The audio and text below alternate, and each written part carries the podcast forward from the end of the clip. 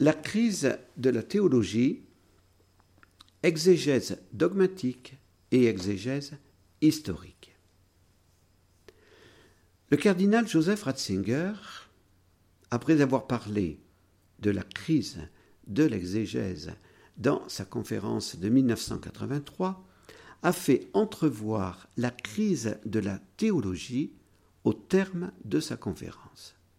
Je cite À l'origine du retour à l'écriture, qui fut en même temps un abandon de la catéchèse dogmatique et traditionnelle, il y avait la peur que le lien avec le dogme ne laissât pas de vraie liberté à une lecture compréhensive de la Bible.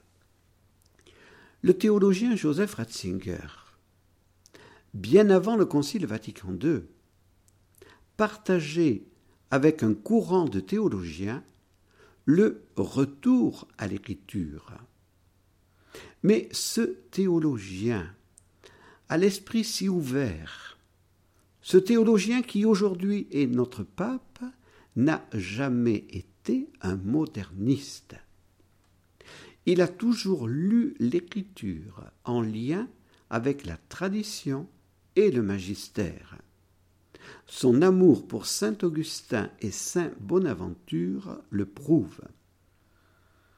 Après le Concile Vatican II, Joseph Ratzinger s'est séparé de théologiens à la mode qui s'appelaient Hans Kung et Karl Rahner, et avec qui il avait collaboré et même fondé la revue théologique Concilium. Il comprenait en souffrant cette conviction exprimée dans sa conférence et que je vous cite en entier. Mais aujourd'hui, nous constatons que seul le contexte de la tradition ecclésiale met le catéchiste en mesure de s'en tenir à toute la Bible et à la vraie Bible.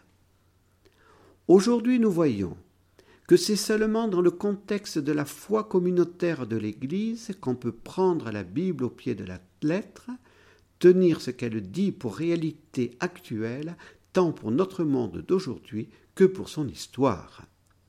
Cette circonstance légitime l'interprétation dogmatique de la Bible, même d'un point de vue historique.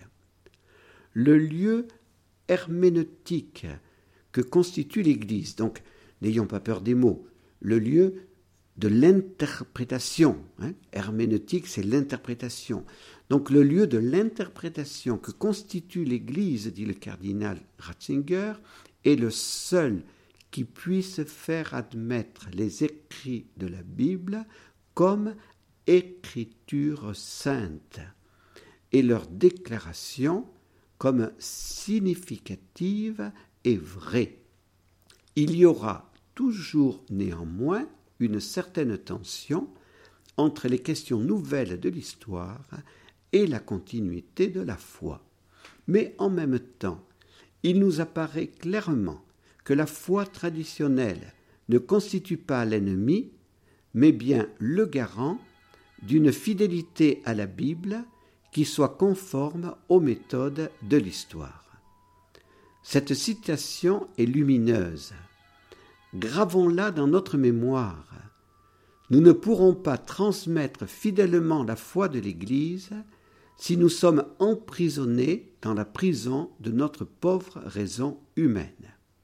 Seule l'obéissance confiante et aimante au magistère de l'Église, dans le souffle de la tradition, animée par l'Esprit Saint, nous permet d'être libérés de cette prison pour nous ouvrir à une lumière supérieure, la foi de l'Église qui est participation à la science de Dieu.